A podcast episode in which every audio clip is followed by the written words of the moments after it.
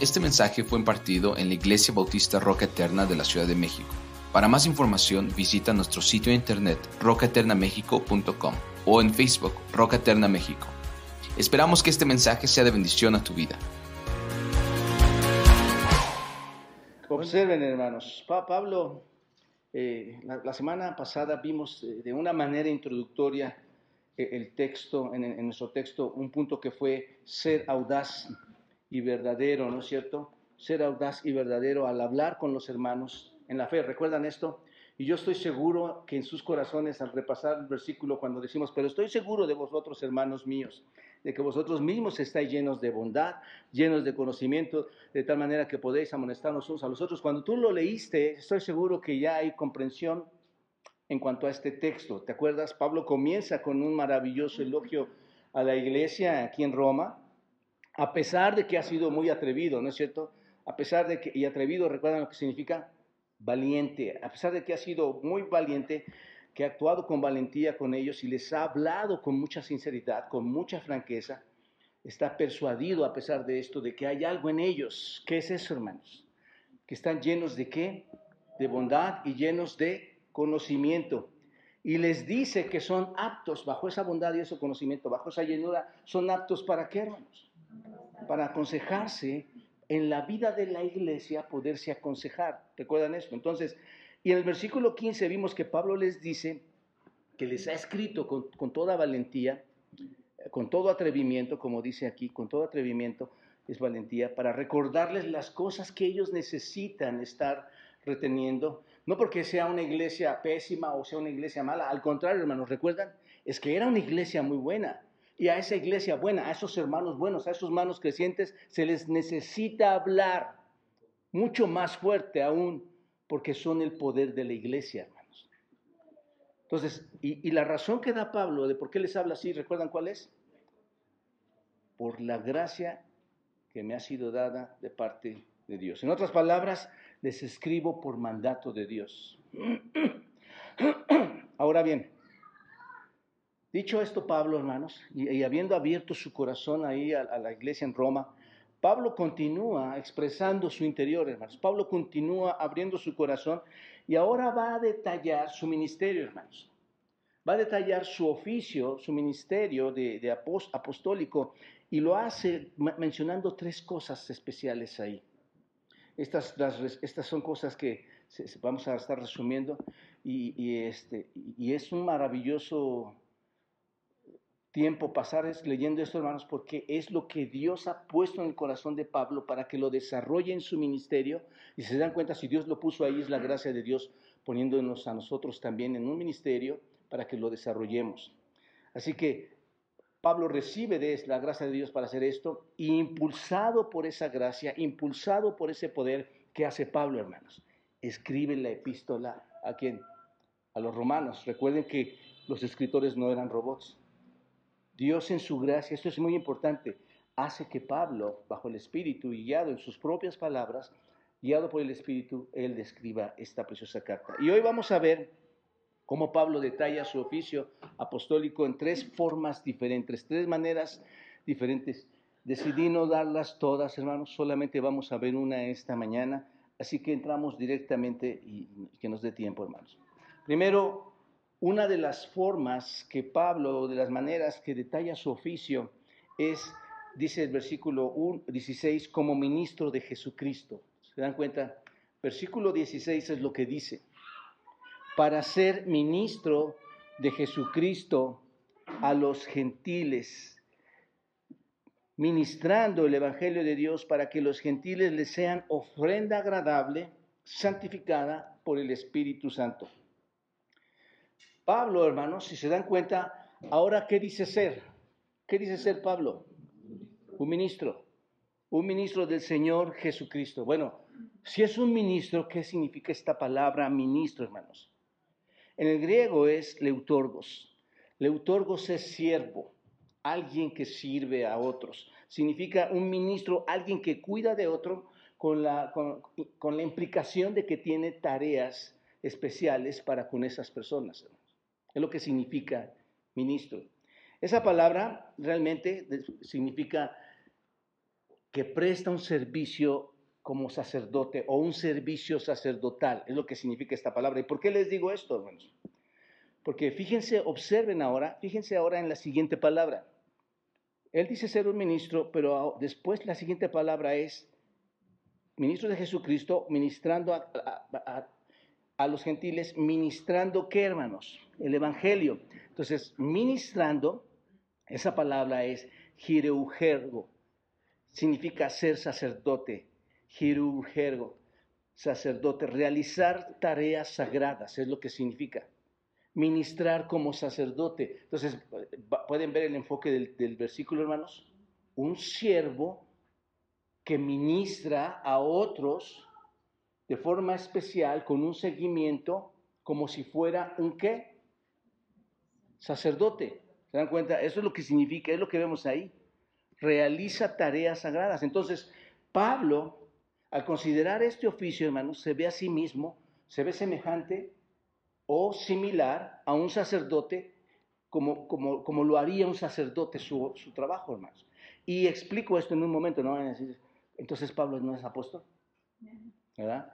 Ahorita lo voy a explicar. Es decir, se, vean esta ilustración, hermanos. Se puede ilustrar en términos sacerdotales, es lo que está haciendo Pablo. Ahora, entendamos correctamente qué dice este versículo, hermanos. Pablo dice, en primer lugar, que el llamado por gracia de Dios en su vida fue para que fuera ministro a quienes, a los gentiles. Ahora, la clave para entender este punto, hermanos, en particular, es entender el término ministro. Si queremos entender este texto, porque a veces resulta complicado entender este versículo, pero como lo vimos en la definición, este término se refiere a la adoración o al servicio sagrado. Es lo que se refiere. Y el contexto, que cuando tú lees el contexto aquí, eso es lo que vemos, hermanos. El contexto nos indica que ese es el uso apropiado de esta palabra en este texto. Por eso sí sabemos que es, hace referencia a leutorgos, a alguien que realiza un servicio público, particularmente un servicio para la adoración de Dios. Entonces, Pablo entonces está diciendo, yo soy un sacerdote. Fíjate bien en esto. Soy como un sacerdote de Jesucristo a los gentiles, un sacerdote que ofrece a Dios un acto de adoración. Es lo que está diciendo Pablo. Ahora, la declaración ministrando el Evangelio, ministrando el Evangelio, esta declaración, hermanos, fortalece esta idea que les estoy diciendo, fortalece la interpretación que, tiene ahí el, sentido de ser un sacerdote de la palabra ministro, lo fortalece. Si, si, lo transliteramos, es lo que dice, fortalece esa idea, porque esta palabra significa servir como sacerdote. ¿Están de acuerdo? Ahora, escuchen con atención esto no quiere decir que sea un sacerdote verdadero, no quiere decir que sea un sacerdote real, como nosotros lo escuchamos en el Antiguo Testamento, hermanos. No quiero decir eso, no quiero decir que Pablo era un sacerdote en absoluto. ¿Se dan cuenta? Que, está en una institución de sacerdocio y que, y que es un sacerdocio formal. No, miren mis amados hermanos, todos los creyentes que somos, todos los creyentes somos sacerdotes. Todos. Yo soy un sacerdote. Si tú eres un verdadero creyente, tú eres un sacerdote, ¿no es cierto? Estoy seguro de eso, de que todos los creyentes somos sacerdotes, porque vayan a Primera de Pedro, capítulo 2, versículo 5. Observen lo que dice ahí. Primera de Pedro, capítulo 2, versículo 5. Observen, hermanos.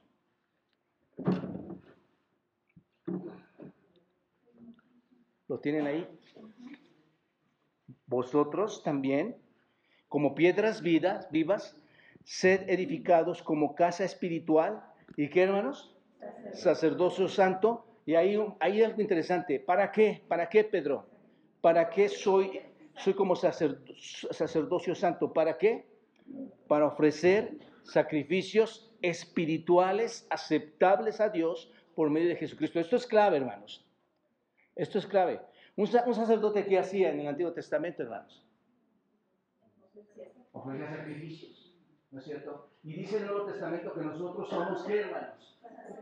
Entonces, ¿qué debemos ofrecer? Segunda de Pedro, primera de Pedro, capítulo 2, versículo 5. ¿Qué debemos ofrecer?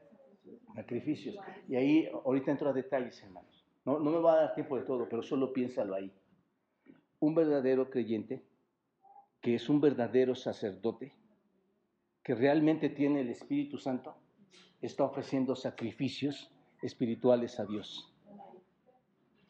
Y aquí es donde debemos entender, hermanos, no es un juego ser cristiano. Es algo que debemos considerar con mucha fuerza en nuestro corazón, en nuestra mente, hermanos. Yo creo que es importante, bajo estas últimas prédicas, que reconsideremos nuestra relación con Dios, hermanos. Porque no es solo llegar, creer, tener Biblias, ofrendar, conocer, llevar años en el ministerio. No, hermanos, es tal como dice la escritura. No, no podemos cambiar nada de lo que está aquí. Es tal como dice la escritura.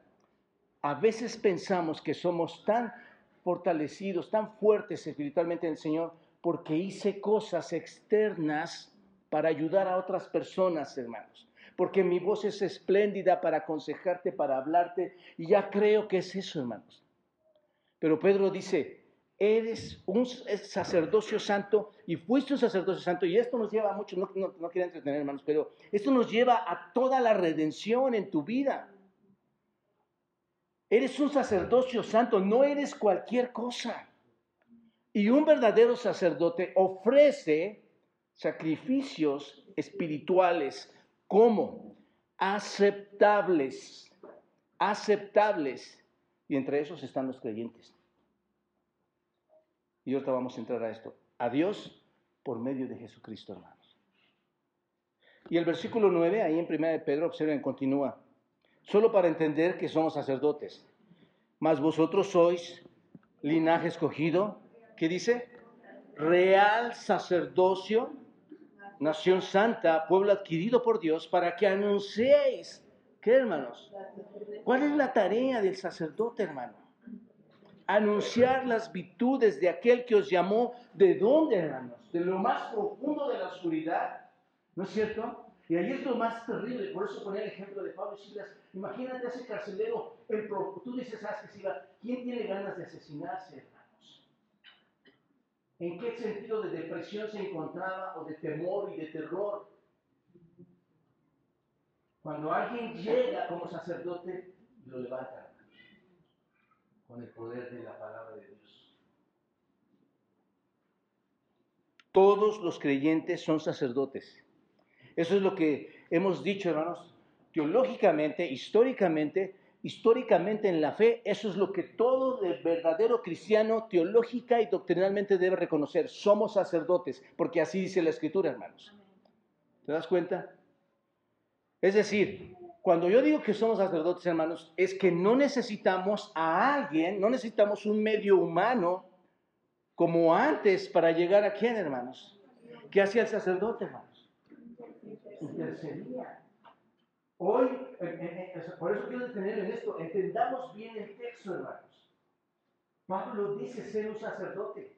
Y quiero llevarnos a entender que nosotros somos igual sacerdotes. Las mismas tareas debemos realizar.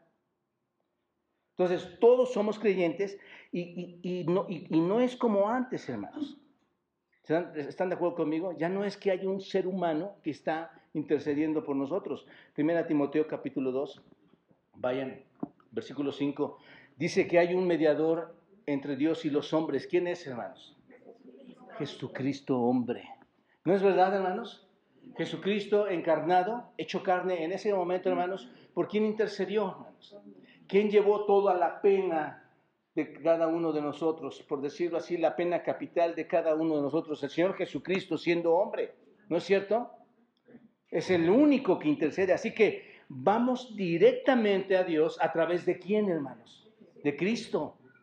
Nosotros no llegamos hoy por ningún otro medio a Dios, sino es que es a través de Cristo. No necesitamos intermediarios humanos. Y aquí un poquito, hermanos, los pastores, los líderes, no somos santos, hermanos.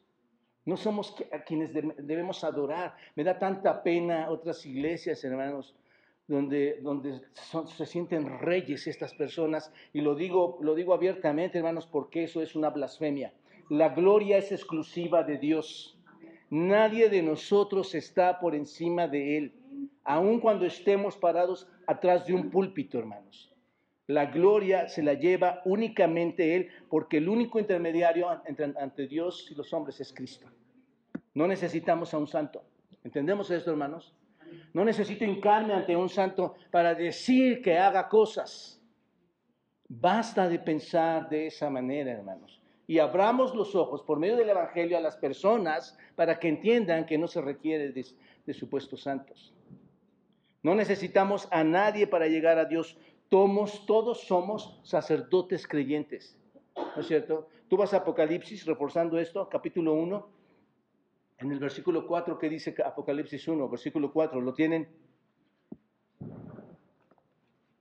Juan a las siete iglesias que están en Asia, y, nombro todo porque realmente el versículo 6 es donde viene todo, pero observen un poquito el contexto de los pasajes. Juan habla a la iglesia en Asia, gracia pasa a vosotros del que es y el que era, el que ha de venir y de los siete espíritus que están delante de su trono y de Jesucristo, el testigo fiel, el primogénito de los hombres y el soberano de los reyes de la tierra. Wow, hermanos, eso es increíble, ¿no? Al que nos amó y nos lavó de nuestros pecados con su sangre y nos hizo qué, hermanos? Reyes. ¿Y qué más? Sacerdotes para Dios, su Padre. ¿Te das cuenta qué somos, hermanos? No necesitamos llegar a Dios con otras personas, ningún objeto, absolutamente nada. Nosotros somos sacerdotes. Apocalipsis 20, más adelante, versículo 6, observa lo que dice. 26. Bienaventurado y santo el que tiene parte en la primera resurrección, la segunda muerte no tiene potestad sobre estos, sino que serán, ¿qué hermanos? Sacerdotes de Dios y de quién?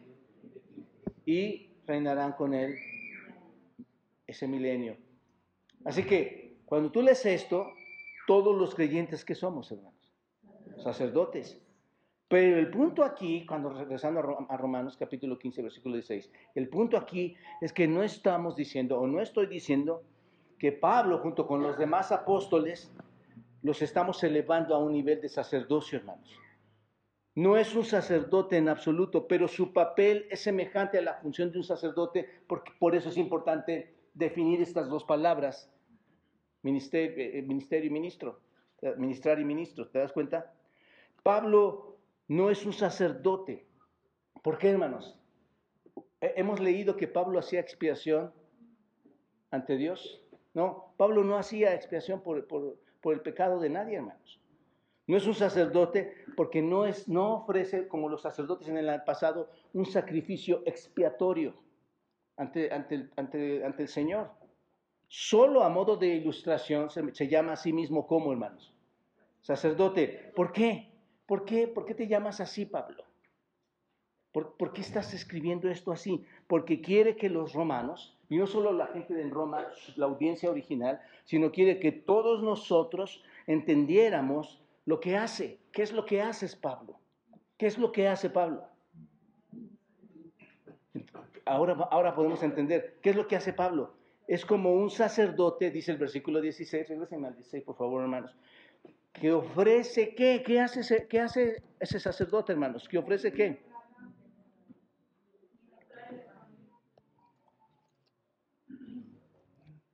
Ofrece a quiénes, hermanos? A los gentiles. Ese es, el, ese es, es lo que hace Pablo.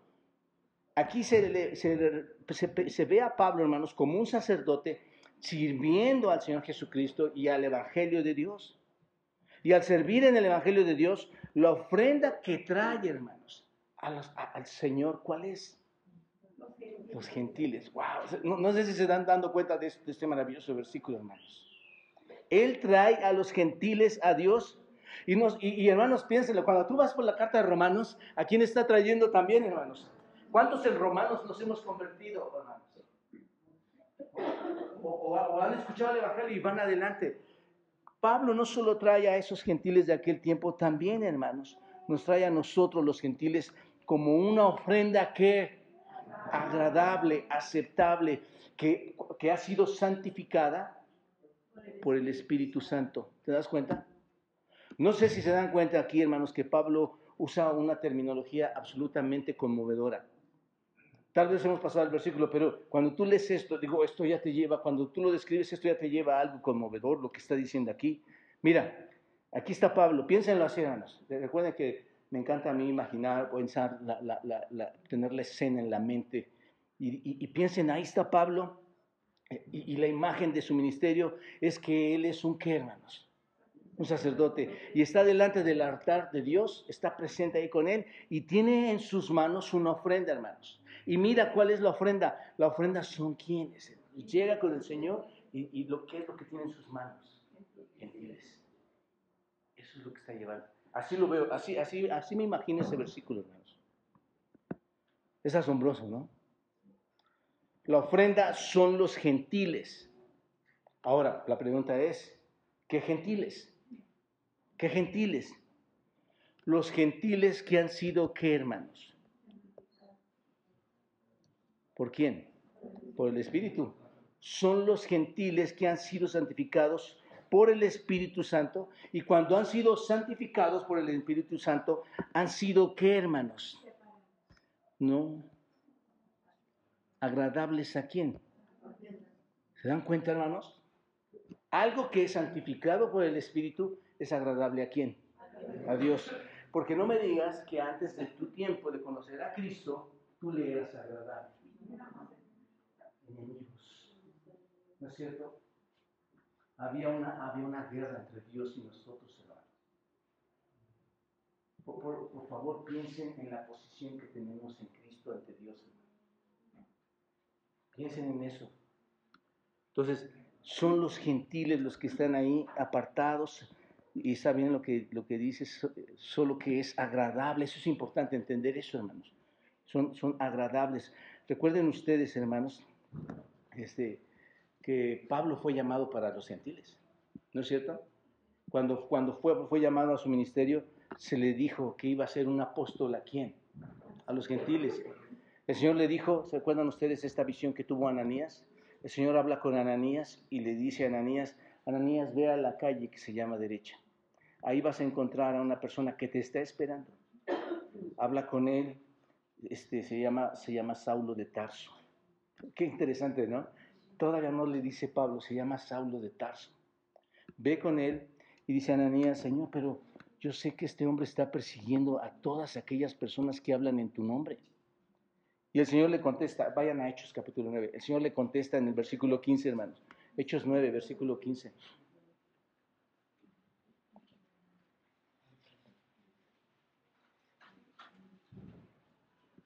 Le dice, ¿lo tiene ahí?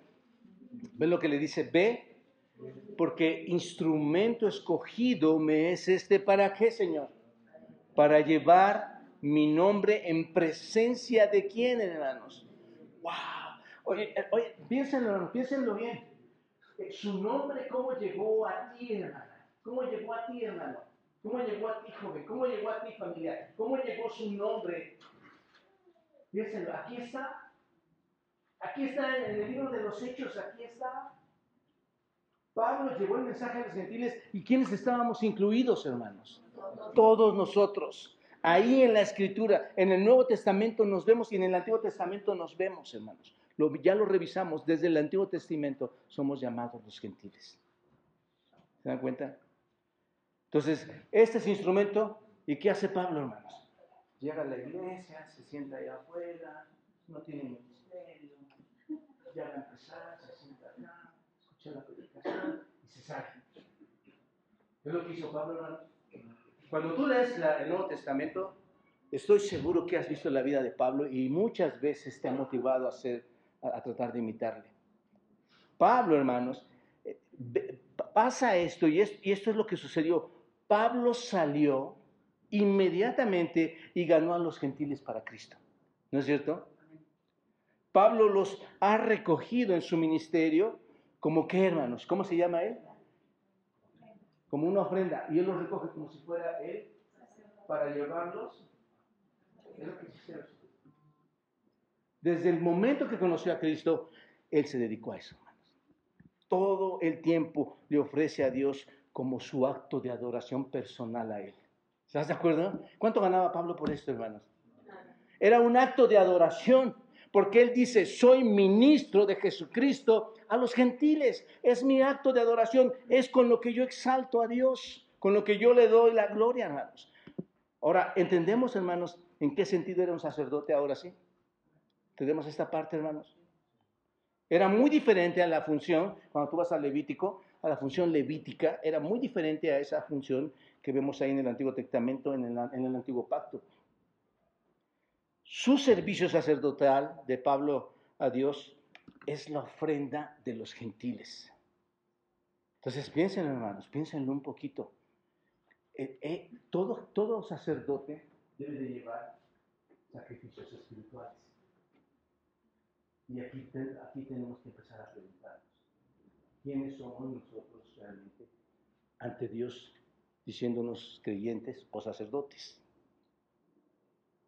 Porque esto que está aquí, hermanos, debería motivarnos a nosotros como sacerdotes a, ofrecer a Dios una ofrenda y una ofrenda muy adecuada, hermanos, y hermosa. ¿Cuál sería, hermanos? Ofrecer las almas de aquellos que pueden ser llevados a Jesucristo, hermanos. ¿No sería la, ofrenda más especial, hermanos? ¿Están de acuerdo? ¿Se dan cuenta? Entonces, esa es la imagen aquí. Esa es la imagen de ese, de ese versículo. Ahora bien, la palabra agradable significa aceptable, hermanos. Es una ofrenda aceptable. es algo que es verdaderamente favorable. Esto también es muy importante, hermanos. Si es aceptable, si es verdaderamente favorable, significa, ¿qué significa entonces, hermanos? Si esto es agradable. Piensen bien en eso, hermanos. Si es agradable, si es verdaderamente favorable, a los ojos de Dios como una ofrenda que así acepta, ¿qué significa entonces esto, hermanos? qué, significa ser agradable y aceptable? Que está bien, pero como está haciendo referencia a los gentiles, está hablando de los verdaderos gentiles salvos. Porque Dios, hermanos, como lo acabamos de ver, no va a recibir a un gentil que no sea agradable que está santificado por el Espíritu Santo. ¿Están de acuerdo de eso, hermanos? Esto es muy potente porque está hablando de nosotros. La cuestión es si estamos ahí nosotros o si estás tú. Es, es una, o todo el tiempo, durante años, has pensado que tú estás ahí.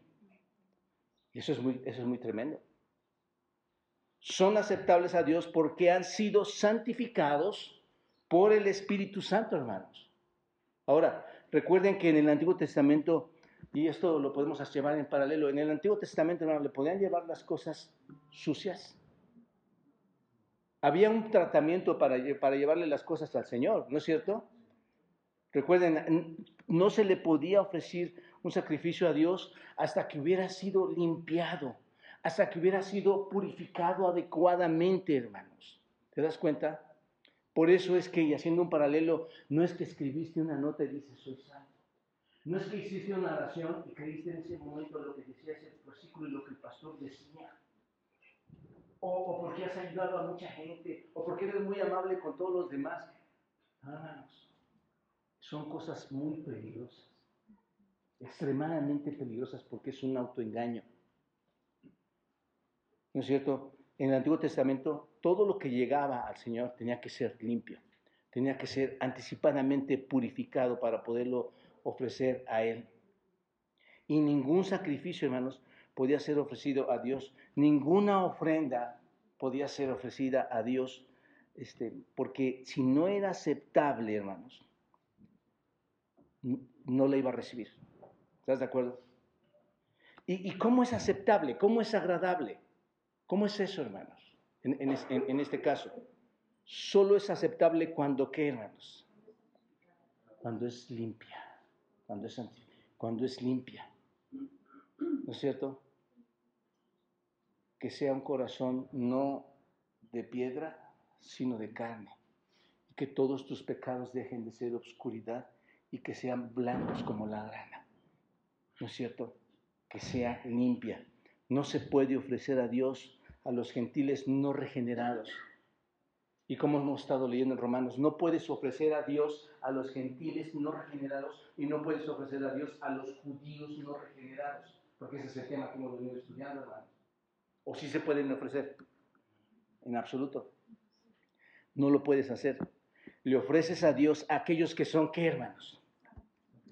Aceptables, agradables, que han sido, ¿qué hermanos? Limpiados. ¿Por qué han sido limpiados, hermanos? ¿Cómo es que somos limpiados? por el lavamiento de la agua a través de qué, hermanos? De la palabra y la agencia de nuestro, del Espíritu Santo, hermanos. La intervención del Espíritu Santo. Así es como hemos sido lavados. Vayan a Tito capítulo 3, versículo 4. Tito 3, versículo 4. Nos habla sobre la renovación en el Espíritu Santo, hermanos, y el lavamiento de la regeneración que hace que un hombre y una mujer sean aceptables a Dios. Observa lo que dice ahí. ¿Lo tienen? Tito 3, versículo 4. ¿Lo tienen, hermanos? Muy importante. Pero cuando se manifestó la bondad de Dios, nuestro Salvador, y observen, hermanos, se manifiesta la bondad de Dios, nuestro Salvador, y su amor para con quienes, hermanos, para los hombres, nos salvó no por obras de justicia que nosotros hubiéramos hecho, sino por su qué, hermanos, su misericordia, y observen, por el qué, lavamiento de la regeneración y por la renovación en quién? En el Espíritu Santo, el cual, ¿qué hermanos?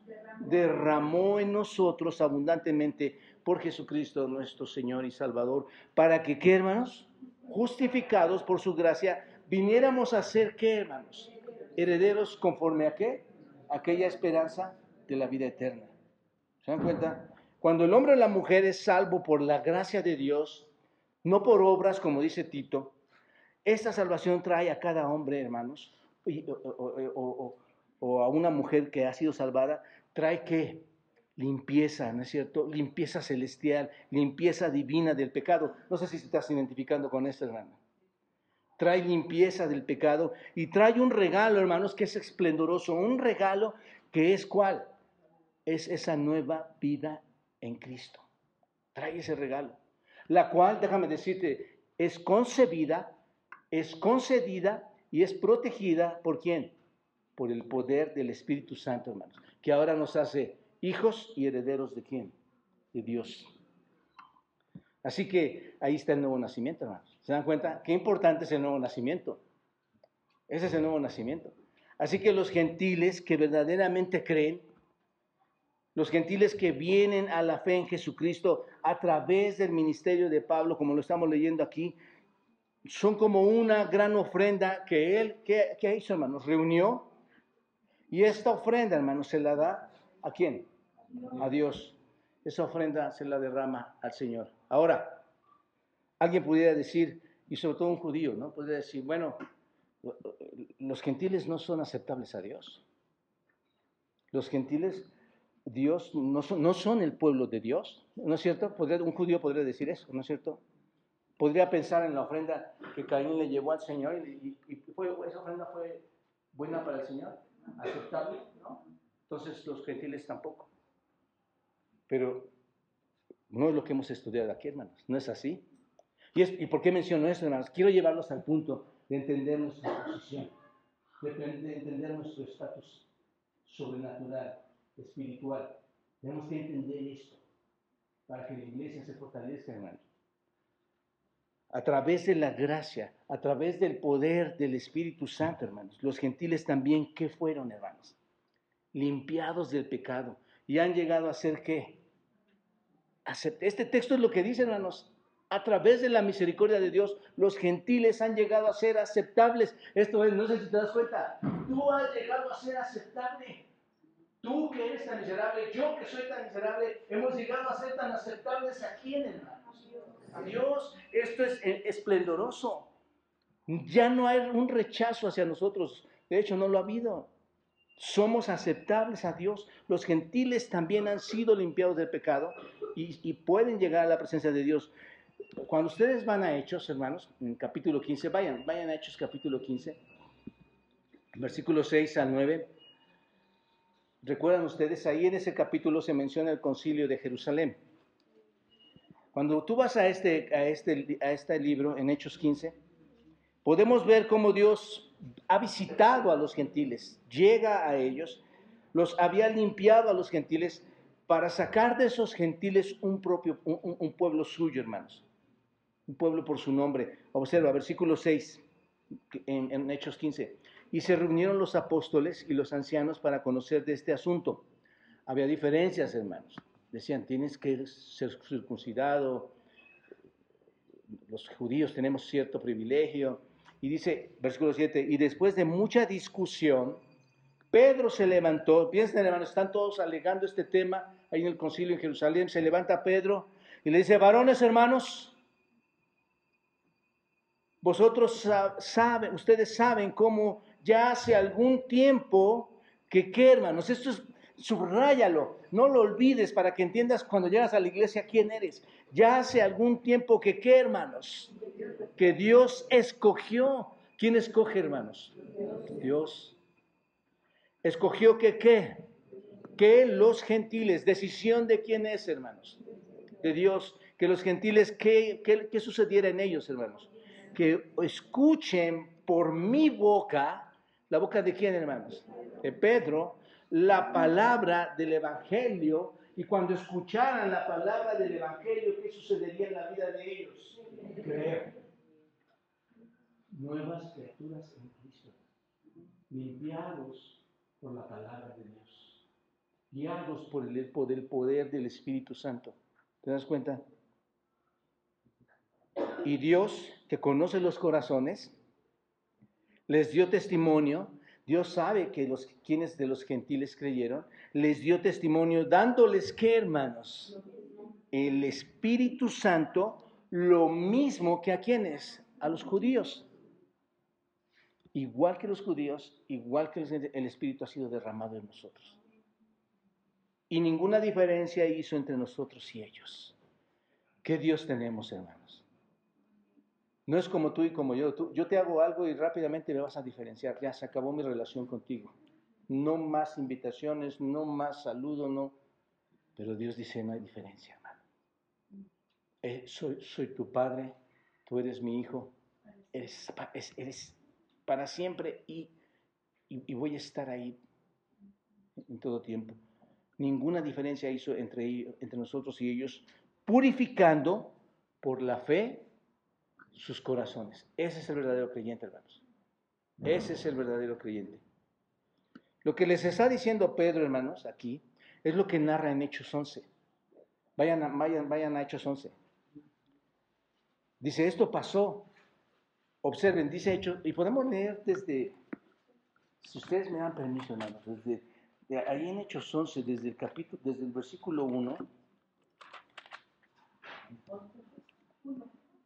Observen, déjenme llegar rápido, escuchen, es que esto es impresionante, hermano. La, historia aquí es, oyeron los apóstoles y los hermanos que estaban en Judea, que también los gentiles habían recibido la palabra de Dios. ¡Wow! ¿Se dan cuenta?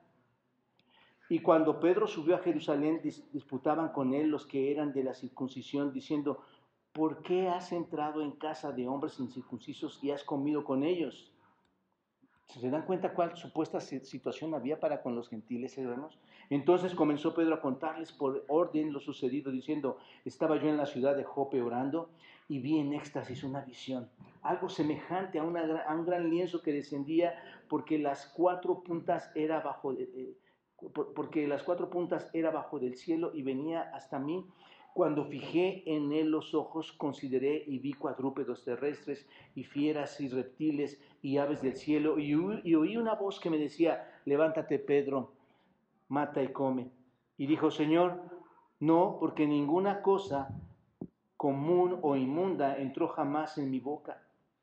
Entonces la, la voz me respondió del cielo por segunda vez, lo que Dios limpió, lo que Dios limpió, no lo llames común. Y esto se hizo tres veces y volvió todo a ser llevado arriba al cielo. Y he aquí luego llegaron tres hombres a la casa donde yo estaba, enviados a mí desde Cesarea, y el Espíritu me dijo que fuese con ellos sin dudar. Fueron también conmigo estos seis hermanos y entramos en casa de un varón quien nos contó cómo había visto en su casa un ángel que se puso en pie y dijo, envía hombres a Jope y haz venir a Simón, el que tiene por sobrenombre Pedro. Él te hablará palabras por las cuales serás salvo tú y toda tu casa. Y observen versículo 15, a donde quiero llegar. Y cuando comencé a hablar, ¿qué pasó? Cayó el Espíritu. Hermanos, qué impresionante historia esto. Cuando comencé a hablar, cayó el Espíritu Santo sobre ellos también, como sobre nosotros también al principio. Déjame decirte, yo te lo pero es espectacular, hermanos, ver, entender y saber y ver cómo cae el Espíritu Santo sobre algunos de ustedes. Esto es impresionante, hermanos. Así que los gentiles fueron hechos aceptables por la fe a nuestro Señor. ¿No es cierto? Entonces, aquí vemos a Pablo como ministro, ¿no es cierto? Como el sacerdote. Y como sacerdote presenta su ofrenda a Dios un grupo de personas inmaculadas, limpias, ¿no es cierto? Y santificado de, los gentiles los presenta lavados por el agua de la regeneración, purificados por la sangre de Cristo a través de esa fe salvadora. Y este, amados hermanos, escuchen bien, este es el único sacerdocio que hay en el nuevo pacto. Este es el único sacerdocio que tenemos como creyentes en el nuevo pacto. Es el sacerdocio del ministerio cristiano, hermanos. No para ofrecer expiación por el pecado. y nos pasa igual que a Pablo. Nosotros no ofrecemos ninguna expiación por el pecado, sino, ¿qué hacemos, hermanos? Al predicar la palabra del Evangelio de Dios, hermanos, a las personas inconversas, ganándolas para el Señor Jesucristo, luego se les, ofrecemos de, de, vuelta esas personas a Dios, ¿no es cierto? Como una ofrenda que agradable. ¿Se dan cuenta? Ahora, si realmente, y pongan atención aquí hermanos, si realmente me estás escuchando, o mejor dicho, si estás escuchando la palabra de Dios en estos momentos, si estás aquí, si no estás dormido, si estás entendiendo, si el Espíritu tocó tu corazón en esta mañana, si realmente estás escuchando la palabra de Dios en estos momentos, es imposible que puedas evitar preguntarte, como a mí me sucedió al estar estudiando esto, preguntarnos, hermanos, ¿qué le estás ofreciendo a Dios? Es imposible, hermanos. Si entendiste esto, es imposible. Porque tú eres un verdadero creyente. Tendrás que estarte preguntando esto, hermanos. ¿Tienes algún sacrificio espiritual de este tipo de... Eh, para llevar personas, hermanos, al altar del Señor? Piénsalo, piénsalo bien. Piénsalo de esta manera, mi amado hermano. Tú que de verdad eres un creyente verdadero, piénsalo. Pablo fue muy atrevido, ¿no es cierto? Pablo fue muy audaz porque estaba bajo mandato de quién. Y es lo que pasa, hermano. Se juzga mucho a las personas, pastores, líderes. Es muy malo porque siempre me están diciendo, me están regañando. No, no, no. Los verdaderos siervos del Señor están bajo mandato de Dios. Y no vamos a decir otra cosa que quieras tú escuchar. Vamos a decir lo que Dios quiere que tú escuches. Eso es diferente. Piensa de esta manera. Pablo estaba bajo mandato de Dios. Pablo quería eh, hacer las cosas y por eso se atrevía a decirles lo que les tenía que decir. Ya lo vimos la semana pasada, pusimos algunos ejemplos. Pablo fue muy atrevido y valiente porque está tratando de ganar, ¿qué hermanos? Adeptos de las personas. ¿No? Quiere hacer amigos y ganarse adeptos. Y me hago mi grupo. No. ¿Qué está haciendo Pablo, hermanos? Ganar a personas, ¿para qué? Para, pero díganmelo ya con los términos, hermanos. Ganar a las personas, porque él es un sacerdote. Ganar a las personas, ¿para qué? Llevarlas como un, una ofrenda de sacrificio espiritual a quien. Eso lo veía Pablo, hermanos. ¿Se dan cuenta? Tú como creyente y sacerdote, ¿no tienes ese mismo mandato? Te pregunto, si eres creyente, ¿tú tienes este mismo mandato o no, hermano? O, tienes un trato especial de parte de Dios y no necesitas compartir el Evangelio a nadie? ¿Qué piensas, hermano? Déjenme decirles, hermanos, que como pastor es algo conmovedor que alguien llegue al conocimiento de Jesucristo. Es algo muy especial, hermano. Porque les compartes entendiendo que, entendiendo que ellos no pueden ver su necesidad, no pueden ver la necesidad de que sus ojos puedan ser abiertos por Dios para que vean su miseria y su realidad espiritual. ¿No es cierto? Así empezamos. Tú ves a las personas y sabes que necesitan una ayuda. Ellos no pueden ver, creen que están bien. Y tú ves, Señor, abre sus ojos. ¿Y qué haces? Llegamos y entonces, ¿qué hacemos, hermano? Abrimos la escritura. Abrimos las escrituras y les dices, lo, que son, ¿no es cierto? No entras sin temor. Pablo no les decía, es que me dan permiso de decirles que ustedes son cadáveres, que son mentirosos e hipócritas. No, hermanos. Por eso era atrevido. Por eso, ya vimos el versículo 14, 15 y 16. Él se atrevía, hermanos, con un propósito de llevar una ofrenda agradable a Dios y, tú, tú empiezas a compartir abres las escrituras y les dices lo que son, que son realmente cadáveres espirituales, pero después los llevas a la esperanza de un Salvador que dio su vida en obediencia al Padre y para su gloria, ¿no es cierto? En la cual por su sacrificio hecho en la cruz, hermanos, y cargando con toda la ira de Dios que merecíamos cada uno de nosotros, por cierto, nos hace aceptos al Padre para recibirnos como sus hijos y herederos sin merecerlo, hermanos y vivir enteramente bajo la gloria de Dios. Entonces, el que es llamado, hermanos, está sentado ahí. El que es llamado por Dios responde y puede y, puedo ver algunas veces, hermanos, cómo con verdadera sinceridad reconocen su pecado ante Dios y se humillan ante, ante Él pidiéndole perdón y pidiéndole misericordia. Hermanos, yo he estado con mi esposa sentado y tal vez estás aquí y lo recuerdas en algunas mesas de VIPs en algunos, aquí en mi oficina, afuera en el jardín. Eh, seguramente recuerdas donde, los lugares donde nos hemos visto, hermanos. Cuando llegamos, ¿sabes qué presenciamos en ese momento, hermanos? El derramamiento del Espíritu Santo en esas personas que con tristeza, con llanto, con humildad lloraban y pedían misericordia a Dios y fueron rescatados. ¿Y sabes qué es eso, hermanos? No es más que una ofrenda agradable a Dios. No importa si, si fuiste ofendido por la palabra del Señor. Tienes que ser atrevido. Por eso les decía que esta es la clave de todo el pasaje, hermanos. Así que en realidad estás ofreciendo un sacrificio a Dios para su gloria. Esta, mis amados hermanos, es una experiencia sin igual. Cuando tú llevas a alguien a los pies de Cristo, es una experiencia inolvidable. Y, y tú puedes también tomar a ese alguien Escucha bien esto, tú puedes tomar a ese alguien y ofrecerlo a Dios como un sacrificio en olor fragante. ¿Entendemos esto, hermanos? Hablo a los verdaderos creyentes. ¿Entendemos esto, hermanos? Cuando tienes ese privilegio, hermanos, no hay privilegio igual. Ese es un sentimiento, ¿sabes dónde está ese sentimiento? En el interior, en el corazón. Es una increíble felicidad de estar presente cuando alguien nace en el reino de Dios, hermanos. Es impresionante vivir esto. Ahora, esto que experimentamos, y que quede claro, hermanos, y cuando les compartimos a otros, no nos hacen a nosotros llevarnos la gloria. Entendamos esto. Porque nosotros no hemos hecho nada, ¿están de acuerdo? Es la palabra de Dios poderosa. Solo somos instrumentos que Dios utiliza para llevar el mensaje, ¿se dan cuenta? Así que no es por algo que yo u otro pastor hayamos hecho, sino es la gracia de Dios otorgada a todo aquel que sí escucha, hermanos.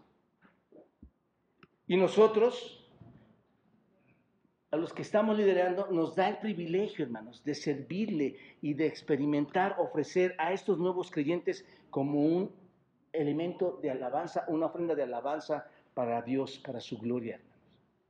Tú no quedas excluido ahí. ¿Qué hay en tus manos para ofrecer a Dios? Te puse la pregunta para que la leas y te quede grabada en la mente. ¿Qué hay en tus manos? Lo pongo de esta manera. Vean sus manos en forma alegórica, hermanos.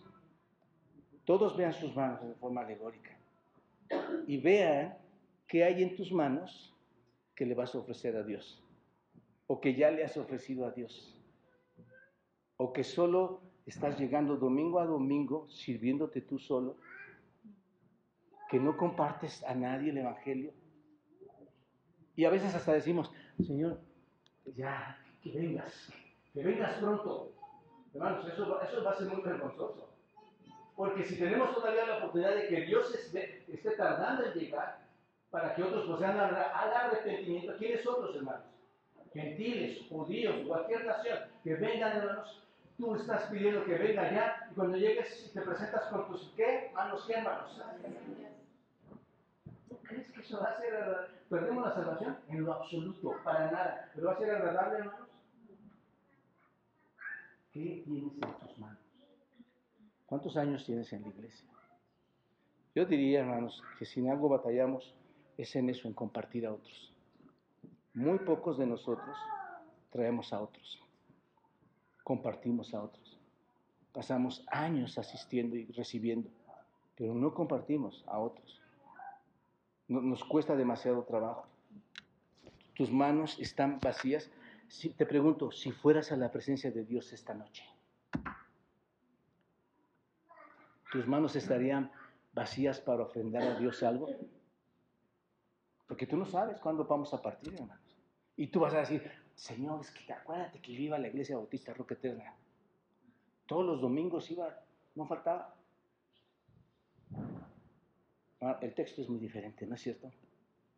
El versículo 16 es muy diferente. Dice, Él es un sacerdote para hacer lo que Dios quiere que hacía y, darle la gloria a Dios por medio de estos hombres a los que compartía el Evangelio, Quizás vas a responder a esta pregunta, no, tengo a nadie que ofrecer, o no he ofrecido nunca a nadie. A nadie he ofrecido a Dios. Pero gracias a Dios, hermanos, y esto es lo precioso de las escrituras, gracias a Dios, este versículo, que es exhalado por Dios, nos impulsa dentro de nuestros propios corazones a ser sacerdotes como Pablo, ¿no es cierto? Hoy, tenemos esa oportunidad. Y confío, hermanos, de que ahora en adelante haya esta preocupación de ofrecer a Dios a aquellos que han abrazado a Cristo a través de la gracia de Dios que te ha dado y que te permite hablarles el Evangelio. Pablo lo que dice aquí, hermanos, miren hermanos, lamento que yo sea tan directo con ustedes, lamento mi, mi, mi, mi valor para decirles esto pero tengo que decirles que vivo para ser sacerdote. Eso es lo que decía Pablo. No me preocupa lo que pienses, yo vivo para ser sacerdote y si vivo para ser sacerdote es para ofrecer almas redimidas a quién? A Dios. ¿No es cierto? Como mi acto supremo a, a, quien a quien adoro. De verdad, hermanos, no, sabes qué gozo interno sientes de saber cuando alguien está por partir en su lecho de muerte, que sabes que ya va a partir, porque te está diciendo, sí, sí confío en el Señor Jesucristo, sí creo en Él. Y tú dices, sí Señor, gracias. Aún en la muerte, o tú no sabes, Señor, qué precioso es cuando muchos de ustedes que están aquí lo han compartido con nosotros. Hemos hablado del, Evangelio, ustedes han creído. No sabes qué precioso es que vida o a punto de morir tú hayas sido guiado por alguien para llevarlo como ofrenda a nuestro Señor. Es impresionante, hermano. Pero insisto, ¿qué hay en tus manos? ¿Qué hay en tus manos? Y eso, hermanos, por esto es que fue Pablo atrevido, por eso fue audaz, valiente, porque él buscó ese fin. Hermanos, no vengan a la iglesia a buscar otro fin. Pablo vino y buscó ese fin. Pablo el ministro, Pablo el sacerdote de Jesucristo. ¿Están de acuerdo, hermanos? No hay otra tarea. Es el Evangelio, compartir el Evangelio. Y aquí termino, hermanos. Pensé que lo iba a hacer en 15 minutos, pero... ¿Qué le estoy ofreciendo a Dios? ¿Qué le estoy ofreciendo a Dios? Tú ya eres salvo. Ya alguien, ya alguien compartió contigo y el poder de Dios ya está ahí. Si yo soy un sacerdote, ya entendemos esta parte del, del, versículo, ¿no? Si yo soy un sacerdote y cada creyente tiene una función como sacerdote, somos un reino de sacerdotes, hermanos, ¿no es cierto? Dice que somos reyes y sacerdotes, ¿no? Somos reyes, somos reyes, estamos llamados a ofrecer sacrificios espirituales a Dios. Y hay, hay, hay más sacrificios, hermanos, ¿están de acuerdo en esto? Hay muchos más sacrificios que, pueden ser aceptables para Dios. Hebreos capítulo 13 dice, así que ofrezcamos a Dios por medio de él un sacrificio de alabanza, es decir, fruto de labios que confiesan su nombre. Nuestros labios, nuestras palabras pueden ser para Él, hermanos, un sacrificio. Ya lo vimos en Romanos 12, es un sacrificio en todo. Otros sacrificios podrían ser que tú tienes recursos, los, los das al Señor, ¿no es cierto? Pero seguramente, hermanos, cuando vemos este texto, parte de nuestra ofrenda es ofrecer al Señor a quienes, a aquellos a quienes hemos guiado al reino de Dios a través de la presentación del Evangelio, hermanos. Eso es. Así que oro por oro porque cada uno de nosotros nos entendamos. Y no, no hay edad para esto, ¿eh? No hay edad, aún los jóvenes que están aquí, doy gracias a Dios que quedaron aquí, tienen la capacidad de, llevar a los pies de Cristo a otros, de presentar ofrenda agradable y aceptable a Dios, en lugar de que sus comunicaciones sean comunicaciones del mundo o sean, o sean o, pensamientos que van a arruinar tu corazón y tu vida. Y para nosotros los adultos, por supuesto, y sobre, sobre todo si somos verdaderos creyentes, deberíamos compartir a otros hermanos. Padre, ayúdanos en, esta tarea tan preciosa de, de, ver cómo tu Espíritu, Señor, es derramado en aquellos a los que has llamado para tu reino y han creído, Señor, a través de este poderoso Evangelio que tenemos en nuestras manos, Padre. Cristo en obediencia a ti, dándose, Señor, en su cuerpo para tener toda tu ira, Señor, retenida para ser esa expiación, ese sustituto de todos nosotros, Padre. Por eso iniciaba diciéndote que nos perdonaras, Padre, y sigo pidiendo perdón para que nos ayudes a entender estas verdades y aplicarlas a nuestra vida para gloria tuya, Señor. Y que como sacerdotes únicos, verdaderos, Señor, que tú nos has nombrado, podamos, Señor, llevar a otros al, buen camino, al camino que, que trae la vida eterna, Señor. Gracias por tu misericordia, gracias por esa paciencia de esperar, Señor. Ayúdanos a tener nuestras manos abundantes, llenas de, sacrificios espirituales para ti, Señor, en Cristo Jesús. Amén.